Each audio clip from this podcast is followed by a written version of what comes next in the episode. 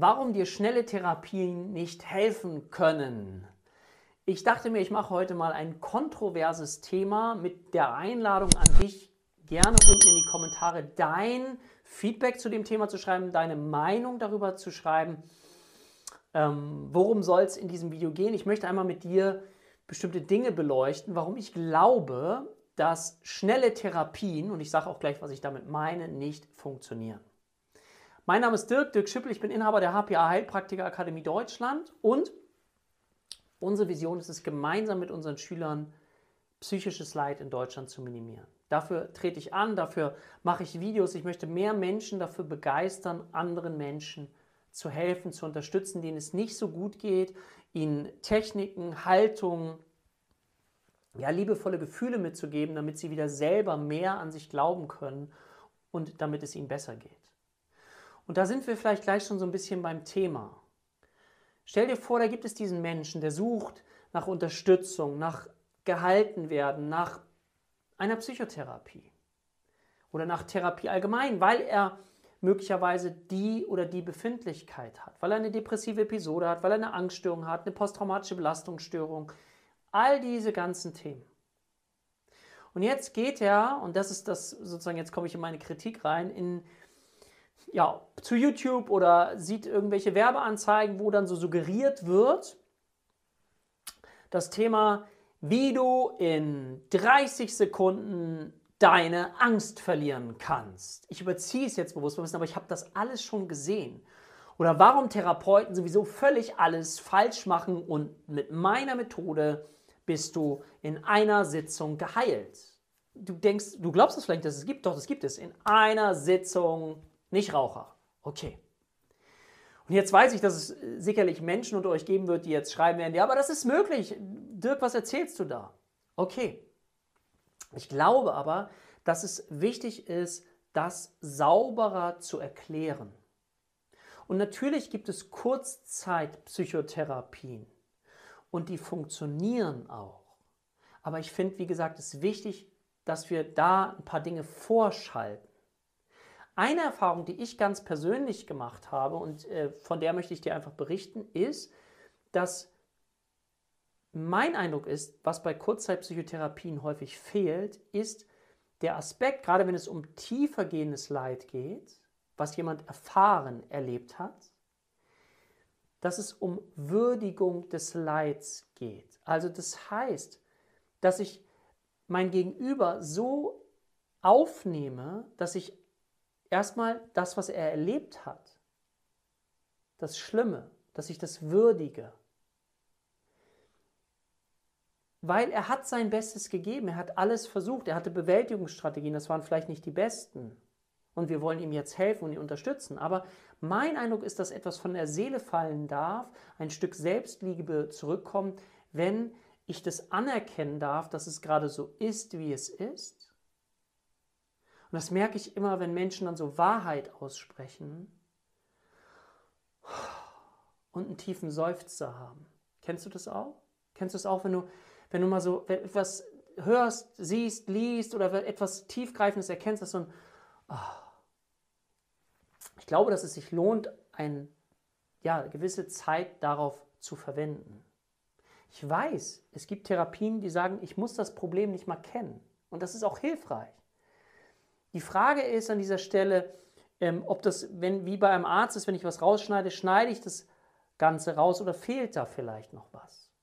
Und mir geht es auch nicht darum, jemanden über zu therapeutisieren, weil natürlich gibt es da die Bandbreite. Ne? Wie viele Stunden sind denn? Ja, was meinst du denn mit ähm, lange Therapie? So, im Bereich der kognitiven Verhaltenstherapie sagt man diese 25 Stunden, die dann gewährleistet werden. In psychodynamischen, tiefen psychologischen Verfahren sind es dann deutlich mehr Stunden. Okay, die Kunst aus meiner Sicht ist eben zu schauen, was braucht es. Und es gibt bestimmte Therapieformen, wo ich weiß, die helfen sehr gut. Ja, also zum Beispiel auch die Klopftherapie.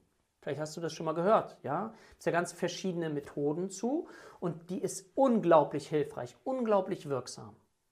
Trotzdem hilft sie nicht bei jedem in jeder Situation. Und ich finde das wichtig eben auch, wenn wir uns dann Forschung angucken, zu schauen, wo funktioniert es nicht. Nicht um zu sagen, dass die Methode nicht funktioniert, sondern zu schauen, okay, wo funktioniert es nicht? Aha, was steckt dahinter? Was kann ich noch machen?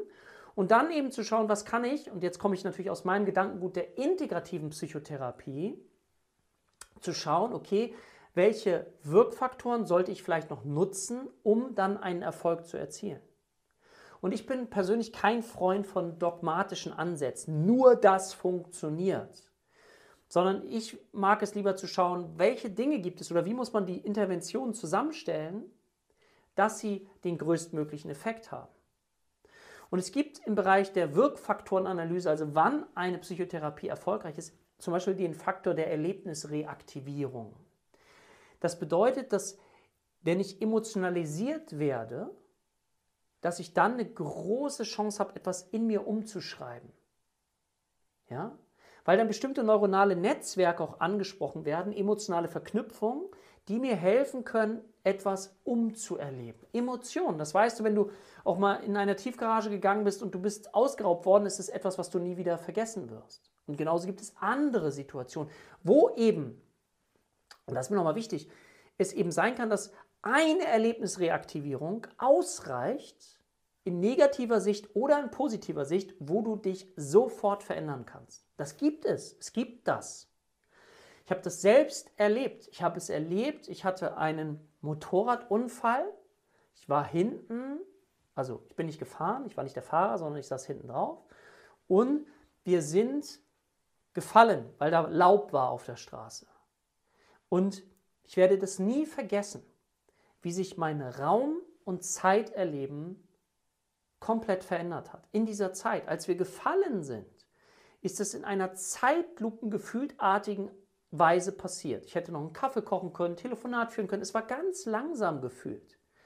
Als wir auf dem Boden waren, ging alles total schnell und alles war.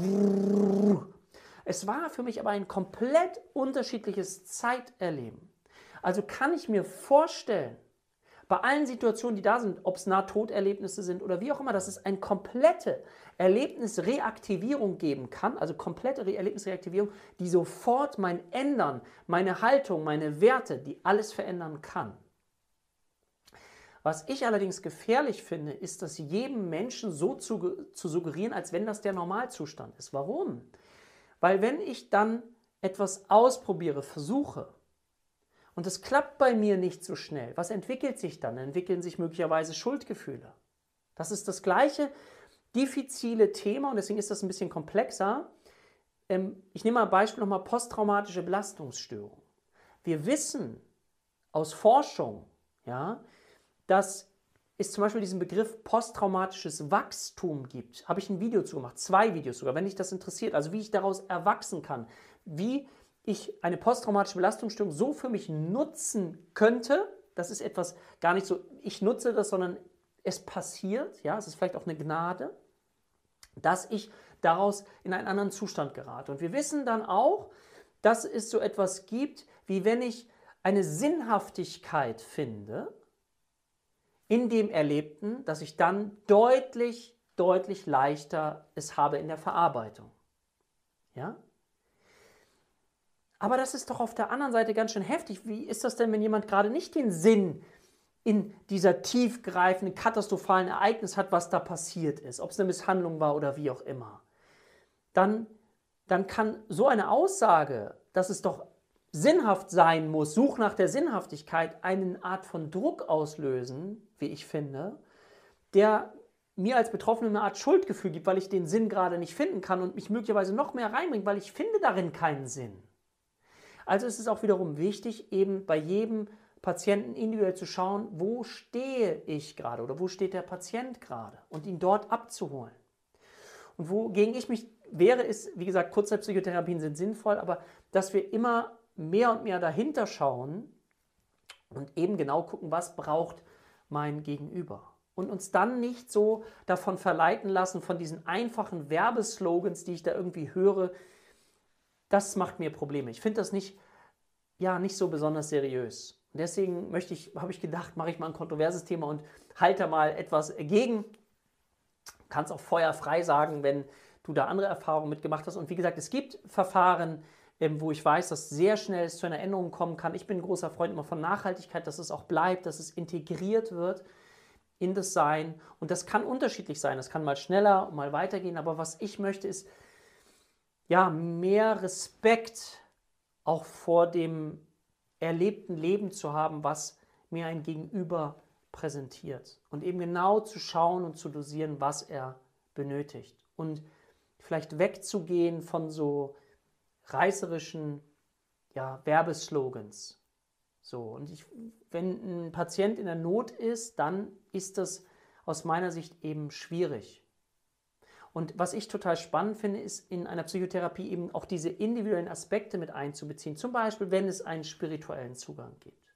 Zu schauen, aber eben mein Gegenüber da abzuholen, wo er steht, nicht wo ich stehe im Rahmen meiner gefühlten Spiritualität. Ja? Und das hat viel mit einer Haltung zu tun, was ich jetzt so beschrieben habe, Haltung eines Therapeuten. Auf der anderen Seite brauchst du Techniken, wo sich etwas wirklich verändern kann. Hm. Ich stehe auf Psychotherapieforschung, also ich mag es schon, eben zu gucken, okay, welche Erkenntnisse gibt es da und was funktioniert da. Und ich finde es aber auch nicht schlimm, wenn man eben Dinge beleuchtet und sagt, Mensch, bei dem Störungsbild, bei dem Thema funktioniert das einfach nicht so gut, die Methode. Okay, dann lass uns doch schauen, wie können wir, die, wie können wir da was Ergänzendes noch ranpacken und wie könnte es sein? Ich finde es gar nicht so schlimm, also man muss es nicht unter den Tisch fallen lassen, man muss die Zahlen da auch nicht unter den Tisch fallen lassen, weil ich finde, jedem, dem man helfen kann, ist doch schon ein absoluter Gewinn und es gibt eben bestimmte Bereiche und Störungsbilder, da funktioniert das eine ganz gut, das andere ganz gut, dann äh, was Integratives und dafür die Offenheit zu haben, das wäre so mein Wunsch, weil ich auch so gerne diesen Schulenstreit beenden möchte. Und das ist ja zum Glück, geht ja immer mehr in so eine An, äh, Annäherung, was ich sehr, sehr schön finde. Das hat Klaus Grave, so ein aktueller ähm, bekannter Psychotherapieforscher, ist leider verstorben, aber sehr versucht zu fördern. Und ich finde das sehr, sehr hilfreich, weil es geht nicht um das Ego der Therapeuten oder der Verfahren, wie ich finde, sondern es geht um den Menschen, um das Gegenüber. Und da die größtmögliche Hilfe zu geben, das ist auf jeden Fall meine Vision. Ja, also schreibt gerne was dazu. Wenn dir die Videos gefallen, gib dem Ganzen einen Daumen nach oben und abonniere den Kanal. Das ist völlig kostenfrei und mich würde es freuen, wenn wir uns dann ja, an anderer Stelle wiedersehen. Und ich wünsche dir eine schöne Zeit und sag auf bald, dein Dirk.